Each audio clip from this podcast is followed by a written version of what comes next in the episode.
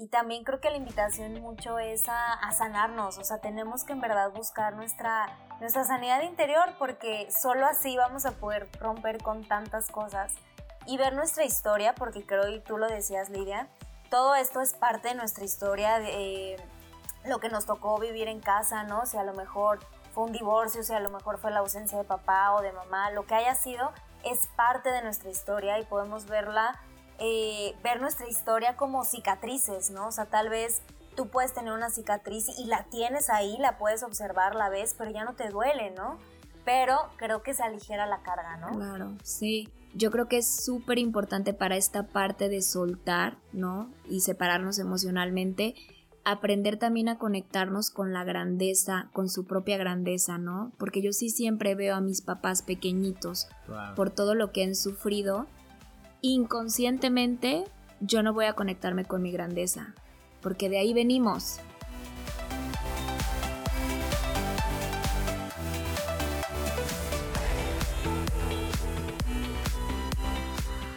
Hola, ¿cómo estás? Bienvenida a un episodio más del podcast Mirar la Vida. Este es un espacio para cuestionarnos, reprogramarnos, desandar caminos y cuestionarnos si hay una forma más genuina para poder mirar la vida y vincularnos con ella. El día de hoy estoy súper contenta porque tengo a dos invitados súper especiales, Héctor y Fernanda. Ellos son creadores del podcast Cordón de Tres Dobleces, el cual estoy segura que ya has escuchado anteriormente, y también son creadores de una escuela llamada Escuela de Matrimonios, en donde han ayudado a transformar la relación de cientos de matrimonio. Para mí, ellos son un ejemplo de una pareja congruente. Y justamente el día de hoy que vamos a platicar de temas de pareja, vamos a hablar de la importancia de soltar emocionalmente a los padres en el matrimonio, pues quién mejor que ellos que puedan platicarnos un poquito sobre toda su experiencia, toda su visión y su trayectoria. Entonces vamos a platicar justamente de la importancia de poder soltar estos lazos emocionales con los padres para llegar al matrimonio cómo la culpa viene siendo también como un grillete que no nos permite avanzar para construir un matrimonio sano, cómo la mayoría de nosotros desde que estamos pequeñitos hacemos lazos inconscientes, pactos, promesas o mandatos que no nos permiten avanzar para construir con nuestra pareja y cómo cada uno de nosotros llevamos una historia que es importante resignificar y aprender la importancia del verdadero concepto de honrar a nuestros padres. Bienvenidos Héctor y Fer pues muchas gracias Lidia, gracias por la invitación, en verdad que es un honor para nosotros, amamos el matrimonio y nos encanta compartir y creo que vamos a estar platicando de temas muy importantes. Sí, claro, ¿cómo estás Héctor? Platícanos. Sí, pues muy contento antes que nada por la invitación, por poder compartir en este espacio y pues quizá aportar una semillita a todas las personas que nos escuchan el día de hoy con un tema tan relevante como el que vamos a ver el día de hoy. Y te voy a invitar a que te puedas quedar hasta el final de este podcast porque vamos a platicar de la importancia de poder soltar emocionalmente a los padres para dar este salto que es tan importante que es el matrimonio. Yo siempre he dicho que salir de casa físicamente no significa que hayamos dejado el hogar o el nido materno emocionalmente. Entonces vamos a platicar de cómo todo esto influye y afecta nuestra relación de pareja, cómo se puede perder la complicidad, qué pasa con aquellos pactos o lealtades emocionales que hacemos con la familia y cómo lo llevamos al matrimonio. Y bueno, aquí los expertos nos van a platicar un poquito más sobre el tema, entonces te invito a que te puedas quedar. A ver, Héctor y Fer. Según mi experiencia, el que nosotros como hijos dejemos nuestra casa materna físicamente y un día decidamos decir, ya no vamos a vivir en casa, agarramos nuestras maletas y nos vamos, no quiere decir que lo estemos haciendo emocionalmente, ¿no? A mí me gustaría saber, en base a la experiencia que ustedes tienen, cómo esto se lleva a la pareja y cómo afecta para construir un matrimonio sano. Claro.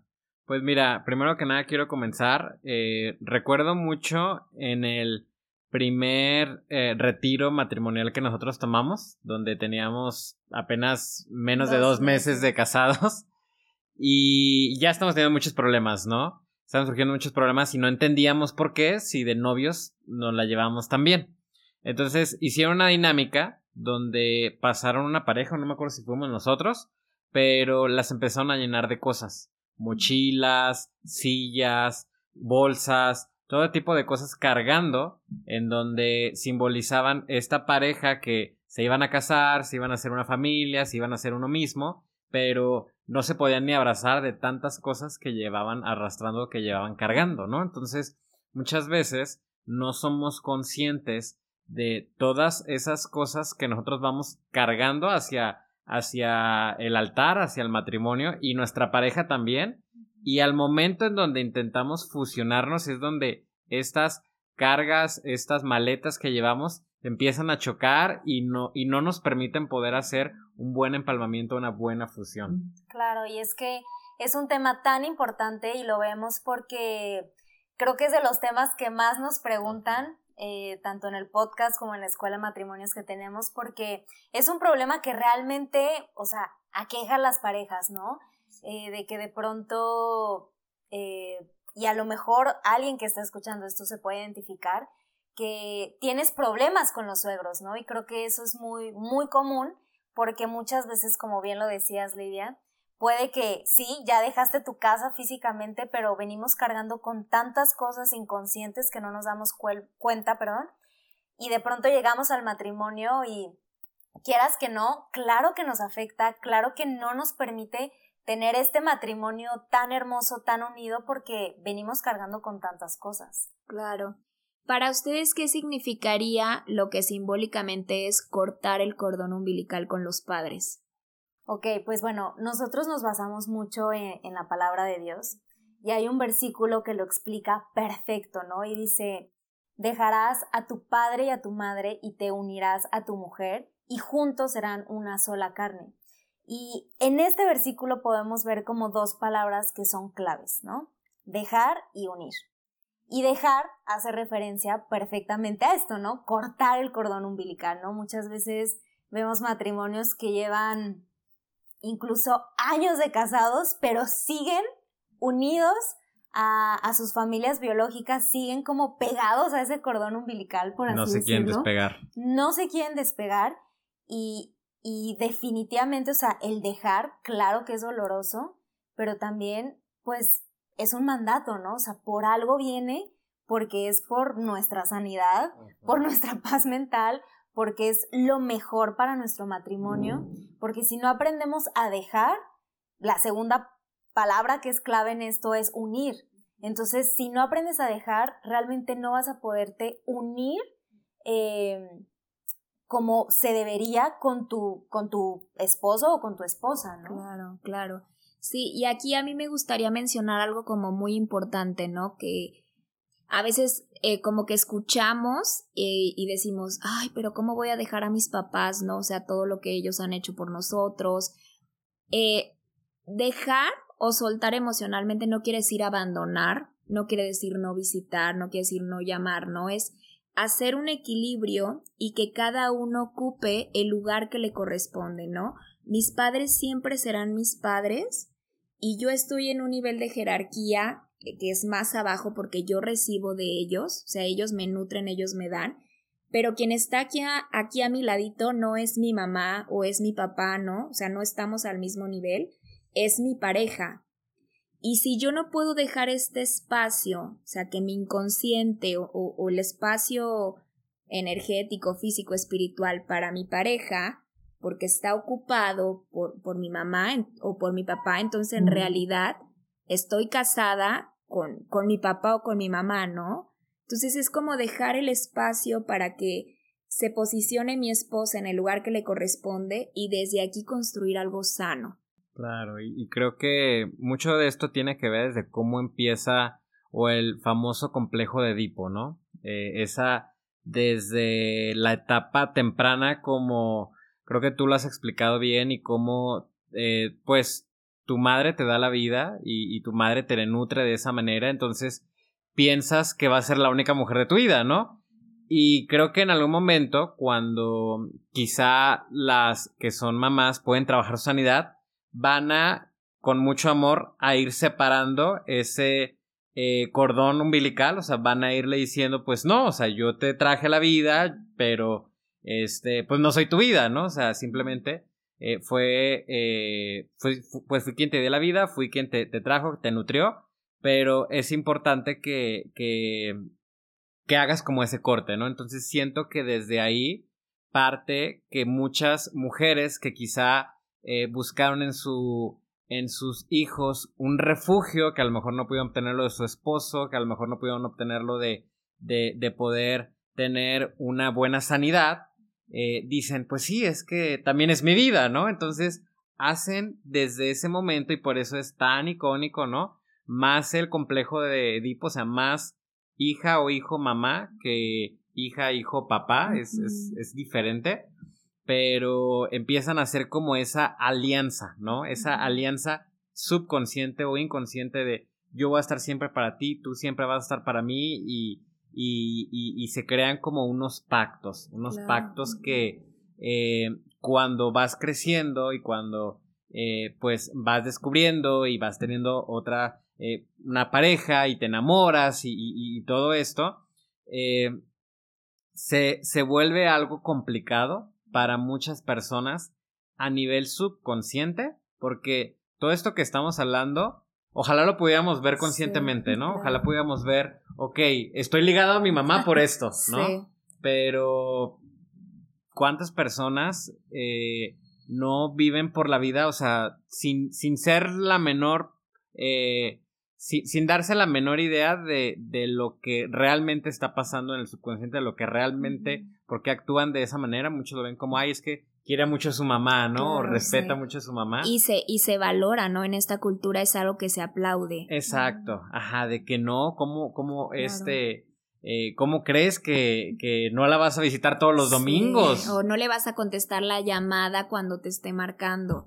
o las navidades, festividades, todo esto. Entonces, creo que eh, hay, hay cosas por las que de cierta manera se, eh, quizá no se trabajaron en su momento o había algún vacío emocional de algún tipo que eh, nos liga, nos empieza a ligar y a crear un tipo de alianzas y conexiones que quizá en ese momento es porque se está buscando un refugio o un, un poco de poder eh, encontrar un poco de, de aliviar cierto dolor, cierta tensión, pero que conforme esto va creciendo y va pasando el tiempo, a, nivel inconsciente nos va quitando espacio, ¿no? Nos va quitando espacio y, como dices, o sea, en, la cama, en el lecho, pues no pueden haber tres personas, ¿no? Y, y hay personas, o sea, que a veces no nos damos cuenta de esto, el nivel tan importante que tiene y a los niveles que nos afecta, que, o sea, no nada más implica la relación que vas a tener con tus suegros, sino tu, tu, tu disfrute sexual. Tiene muchísimo que ver a qué tan ligado, ligada estás.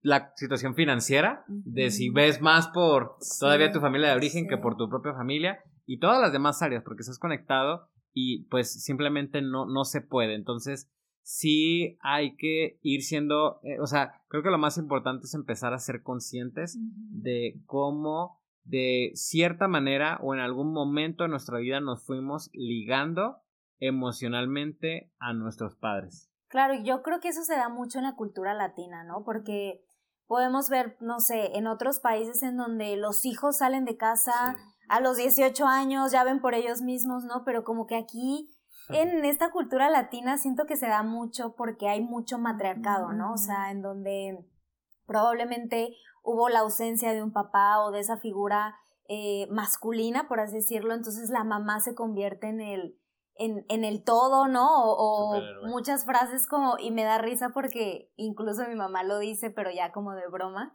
que dice, no, es que la madre es la madre, ¿no?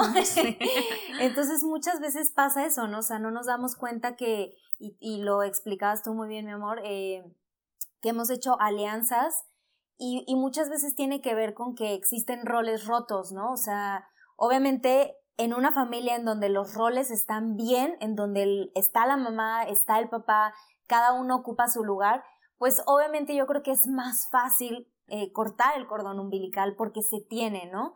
Pero tristemente hoy en día con tantos divorcios, eh, y, y con tantas cosas, pues no se tiene eso, entonces sin darnos cuenta en momentos en donde tal vez hubo un divorcio o en donde eh, el papá se fue tal vez a Estados Unidos a trabajar o, X cosa o hubo un abandono, eh, nos ligamos, ¿no? Y, de pronto inconscientemente tomamos un rol que no nos corresponde, pero de pronto ya, ya somos el esposo de, de mi mamá o ya somos la esposa de mi papá, ¿no?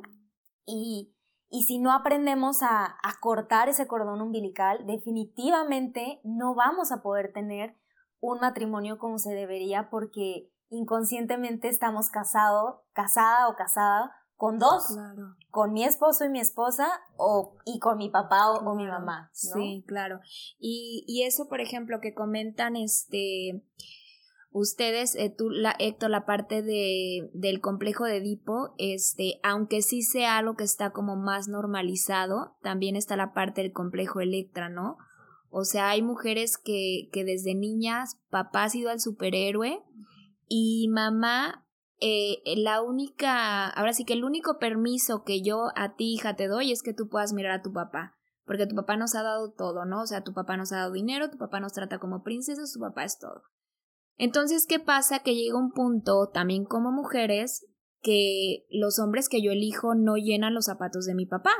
Porque mi papá me sigue pagando colegiatura o me sigue pagando la universidad, me cambia el carro y yo estoy conociendo al pobre que apenas está en universidad que no gana, pues no, ¿cómo? O sea, ¿no? Y, y, o sea, ya si lo llevamos a la cuestión del matrimonio, ¿no? Eh, en, terapia, en consulta hemos hablado mucho de un caso, por ejemplo, de un matrimonio en donde él explica que él va a la casa de, de los padres cada domingo y que él sabe que después de comer eh, su esposa y su, y su papá, o sea, su suegro, se toman de la mano y van y dan una vuelta a la manzana y lo hacen siempre como cuando ella era niña. Entonces, él dice, ¿cómo respeto esa parte, pero cómo hago que yo no me sienta incómodo porque yo no tengo un lugar, ¿no? Claro. Ahora, si vemos la parte de ella es como, es algo que lo he hecho toda la vida, ¿no?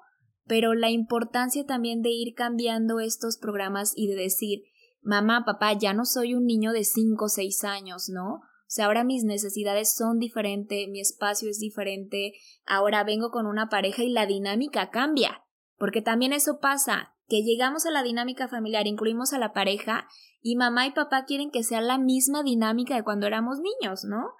Y no puede ser lo mismo porque ya no soy el niño de 10 años, soy un adulto casado que trae a su mujer y a su esposo, por lo tanto la dinámica también se tiene que actualizar.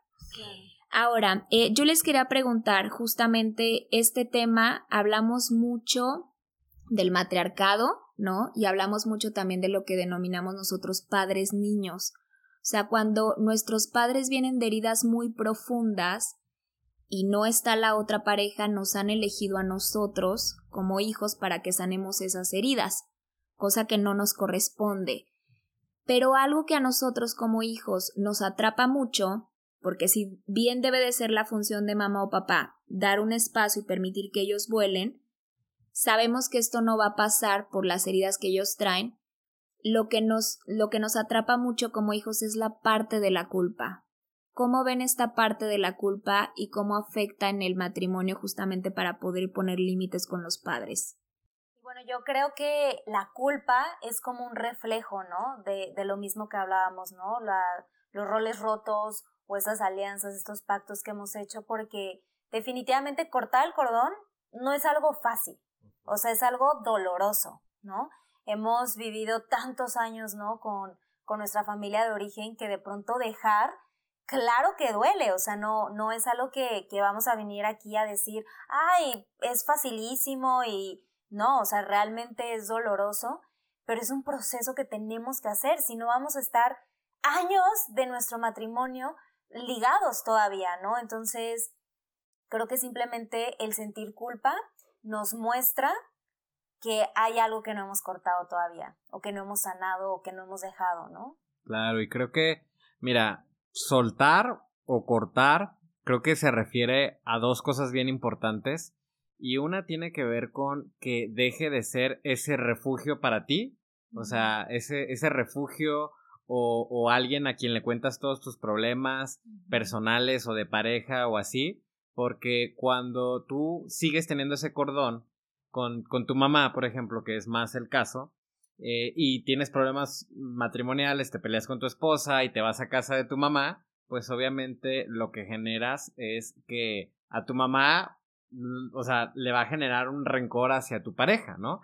Y tú al día siguiente ya estás bien, ya estás como si nada, pero tu mamá y tu nuera, pues tienen este, ya, ya generaste esa tensión, ¿no? Entonces, número uno, dejar de buscarlo como ese refugio, porque realmente ya no es ese refugio, ya eh, e, es por una parte el cortar la parte del refugio y la otra que también es bien indispensable es la parte económica, ¿no? Eh, como dices en algunos casos, que pues sí, ya se casaron y todo, pero lo sigue manteniendo el papá. O viven en casa. O viven en casa de los papás, o viven arriba, ¿no? Cosas así. Entonces, quieras que no, cuando esas dinámicas, eh, como, como tú mencionabas, que se tenían cuando eh, la persona estaba soltera y se quieren seguir implementando las mismas dinámicas, entonces la pareja no va a tener un lugar, o sea, va a ocupar un hermano, un primo, pero no va a tener el lugar que se merece, que es pues el esposo, ¿no? O, o la esposa. Entonces, eh, creo que es importante ir midiendo esto y cómo tú puedes saber si tienes esa culpa, ¿no? O sea, si te pesa o sientes cierto remordimiento cuando quizá no contestas el teléfono, cuando todavía eh, no los visitas. No los visitas exactamente o tienes que estar al 100% de las necesidades de tus papás. Entonces, eh, quizá hay ahí algo, alguna culpa, algún pacto que se hizo en cierto momento de su vida que necesitas cortar y que necesitas eh, sanar internamente. Ojalá lo, lo, puedas hacer o lo puedas hablar directamente con, con tu mamá, con tu papá, con quien necesitas hacerlo y decirle, mira, ya no quiero seguir ligado en ese sentido espiritualmente o emocionalmente a ti. Quiero poder eh, ligarme a mi, a mi pareja, a mi esposo, a mi esposa, y, quiero, eh, pues, es crear este camino o este núcleo familiar que estamos formando, ¿no? Pero para eso no es algo completamente, no es algo para nada sencillo, no es algo fácil, pero es algo muy sanador y muy liberador y muy sano para el ecosistema familiar que vas a formar a partir de tus generaciones. Y muy necesario porque en el versículo que, que, les decía hace rato, ¿no? El dejarás a tu padre y a tu madre y te unirás. A mí me encanta esta, esta palabra de unirás, ¿no? Porque eh, recuerdo que cuando nos casamos, nuestro pastor hizo un, una dinámica o un ejemplo, ¿no? En donde tenía un vaso de café, un vaso de leche y un vaso vacío, ¿no? Y decía, bueno, este vaso de café representa al novio que viene a este matrimonio, pues con sus deseos, sus sueños, su todo, ¿no? Y lo vertía en el vaso vacío. Y después dice, y este, el vaso de leche, es la novia, ¿no? Que viene a este matrimonio, ¿no? Y viene igual a vertirse todo, ¿no? Y ya una vez que él mezcla los dos, dice, le doy un millón de dólares a quien pueda separarme el café de la leche. Ya no se puede, o sea, porque el matrimonio eso significa, o sea, te convertirás en una sola carne, o sea, el chiste es hacer este como pegamento y no sé si alguna vez les ha pasado que estás pegando algo tal vez con cola loca o algo así y se te pegan los dedos y de pronto para separarlos incluso duele, ¿no? Entonces, si no aprendemos que lo primero es dejarás a tu padre y a tu madre, no podrás tener esa unión con tu, con tu esposo o con tu esposa.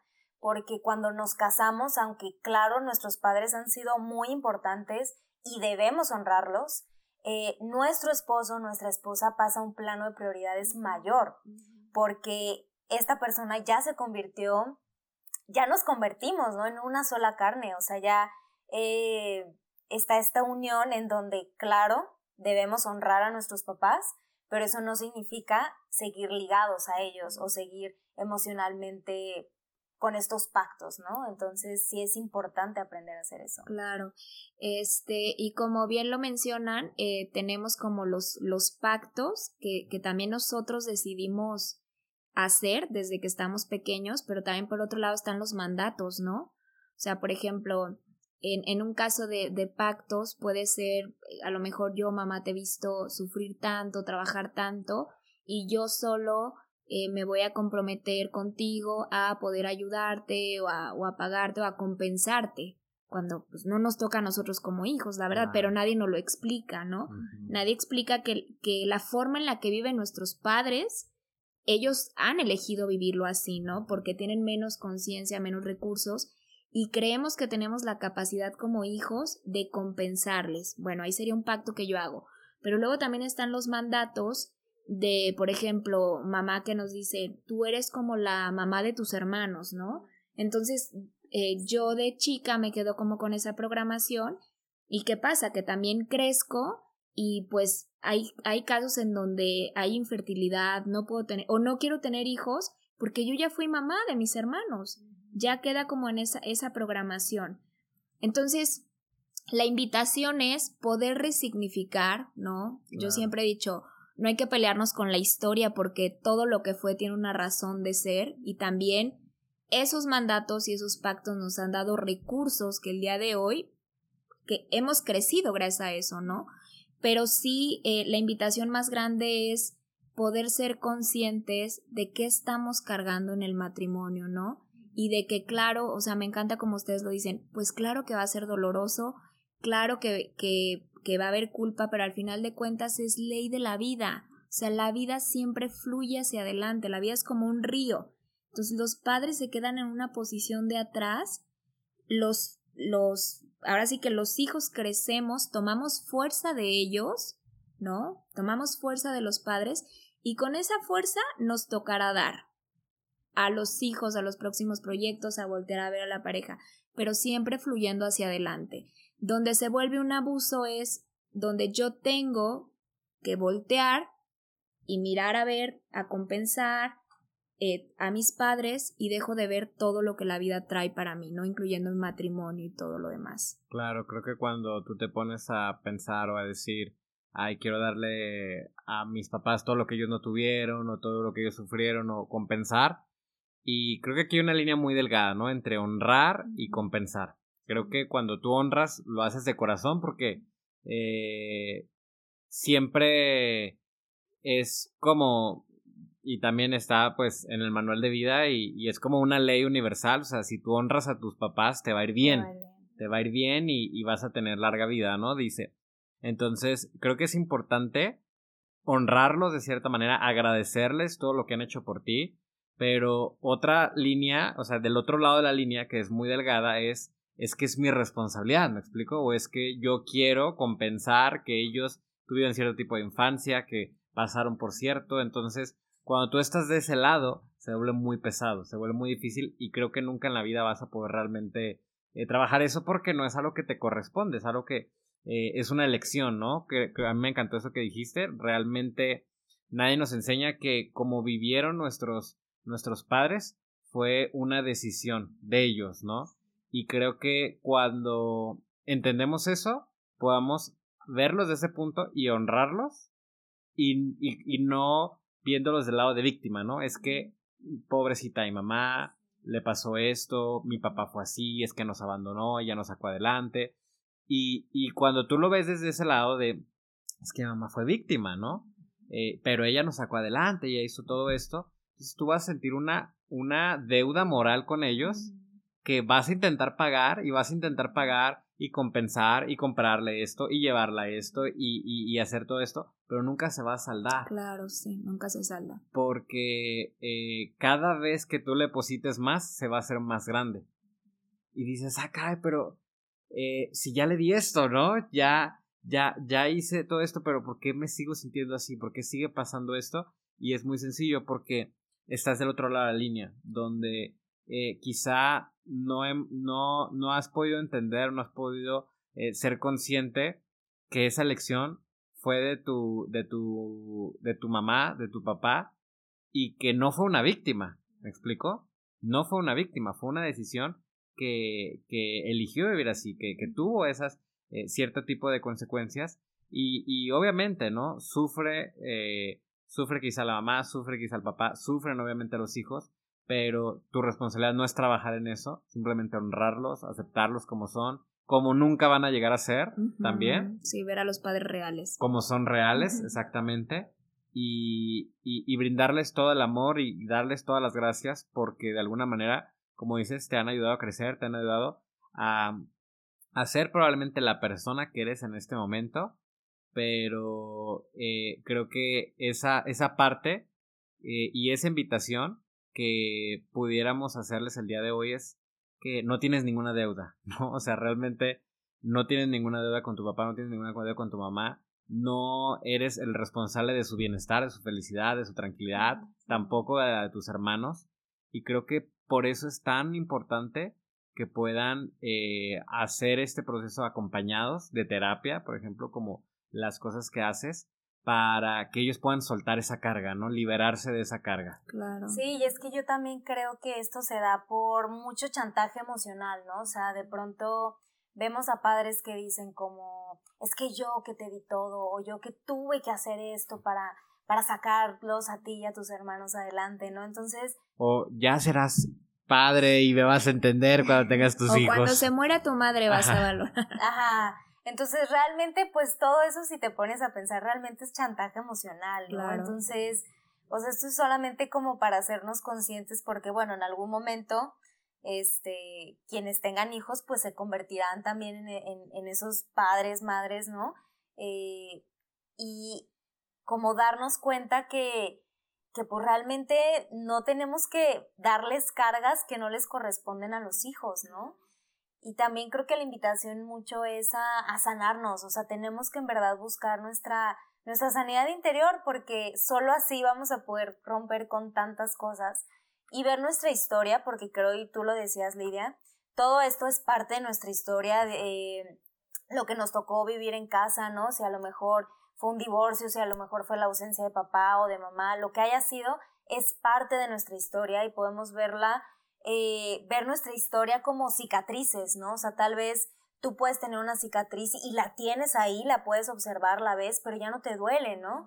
Entonces, si aprendemos a, a buscar nuestra sanidad interior y, realmente a sanarnos, liberarnos de tantas cosas, vamos a poder ver esa historia y decir, ah, pues sí, es mi historia, pero ya no cargo con eso, ya no tengo estas deudas morales, ya no tengo estas alianzas y poder pues vivir la vida como, como se debiera, ¿no? Obviamente esto no, no quiere decir que no vamos a tener problemas o no vamos a tener momentos difíciles, claro que los vamos a tener, pero creo que se aligera la carga, ¿no? Claro, sí, sí, y, y tomando en cuenta lo a, eh, quiero rescatar un punto de, de, la victimez de los padres que, que tocabas, ¿no? Que cuando queremos compensar, ¿no? Lo que ellos vivieron y todo eso, yo creo que es súper importante para esta parte de soltar, ¿no? Y separarnos emocionalmente, aprender también a conectarnos con la grandeza, con su propia grandeza, ¿no? Porque yo sí siempre veo a mis papás pequeñitos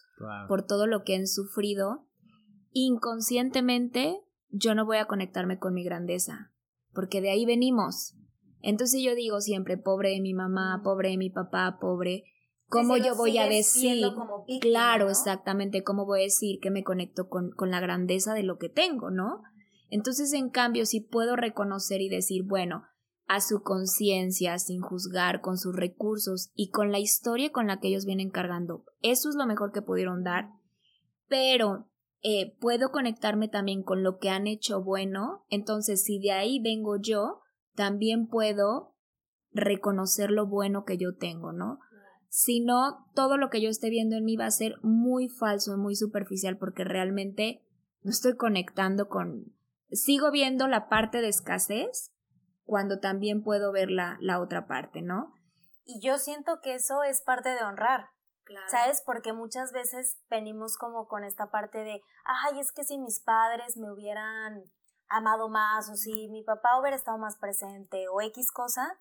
Y pues al final de cuentas es como que le seguimos incluso nosotros, ¿no? Cargando con expectativas que como bien lo decías, ellos hicieron lo mejor que pudieron con las herramientas que tenían, con el conocimiento que tenían. Ningún papá es perfecto.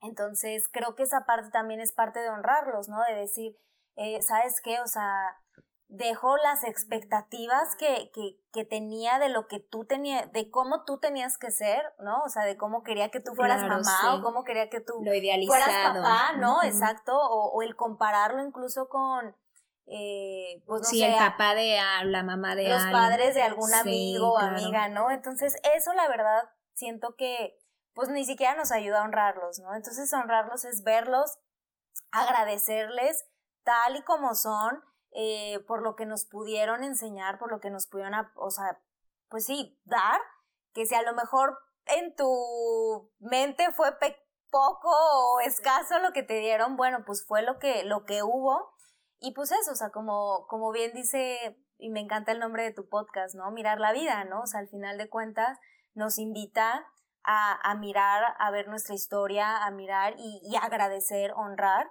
Eh, y lo podemos hacer cortando también el cordón umbilical, ¿no? Dándole, o sea, como que lugar, bueno, tus, tus padres aquí están, ya, o sea, corto el cordón, este, entendiendo, o sea, cada lugar, como bien decías, ¿no? Eh, y creo que, pues eso. Sí, claro, sí. Sí, y comprender que si no trascendemos este papel de hijo tan infantil de donde venimos, no vamos a poder tomar el papel de esposo y menos de padre, ¿no? Porque hay, o sea, como padre todavía es otro nivel completamente diferente que se ve en el matrimonio entonces, eh, la invitación es esa, ¿no? Como, como decían ustedes, y, y yo lo comparto, hay que honrar, hay que honrar a nuestros padres, y yo siempre he dicho, honramos nosotros los hijos cuando vivimos una vida digna que valga la pena. Porque ese es un ejemplo en donde nuestros padres pueden decir, sí se puede vivir diferente, hay un ejemplo, hay un camino diferente, y qué caso tiene que repitamos lo que ellos ya vivieron. Claro, cuando elegimos cortar con ciertos patrones, ciertas conductas, ¿no? Eh, y creo que es muy importante, ¿no? A veces eh, hay patrones o conductas que se ligan por generaciones, ¿no? Como es la depresión, las adicciones, eh, la violencia, abusos, infidelidades. que en muchas generaciones queda marcado, pero eh, creo y una de las cosas, no sé si en algún momento ya lo dijiste, pero uno de los mejores regalos que puedes darle tanto a tu pareja como a tus papás es tu sanidad. Porque cuando tú trabajas en tu sanidad, puedes realmente cortar con parte de la historia que hubo y, crear una nueva historia a partir de tus siguientes generaciones y, poder disfrutar realmente lo que es el matrimonio y poder disfrutar realmente las cosas reales que son tus padres y honrarlos de la manera adecuada. Sí, claro. Pues muchísimas gracias Héctor y Fer. La verdad es que me siento muy, muy contenta de lo compartido. El tema es de muchísimo valor, estoy segura que para todas las personas que nos escuchan. Y les quiero agradecer y decir que este es su espacio cuando se sientan cómodos y quieran compartir algo nuevamente de verdad. Gracias. Aquí son bienvenidos siempre en el podcast Mirar la Vida. No, pues muchas gracias Lidia, en verdad gracias por la invitación. Nos encanta hablar de estos temas, entonces cuando quieras, aquí estamos más que puestos y creo que es necesario hablar de estos temas, ¿no? Muchas veces eh, o no se hablan o no encontramos como que los recursos en donde podamos aprender de esto, pero pues qué bueno que hay este espacio en el cual hablar de esto porque es muy importante.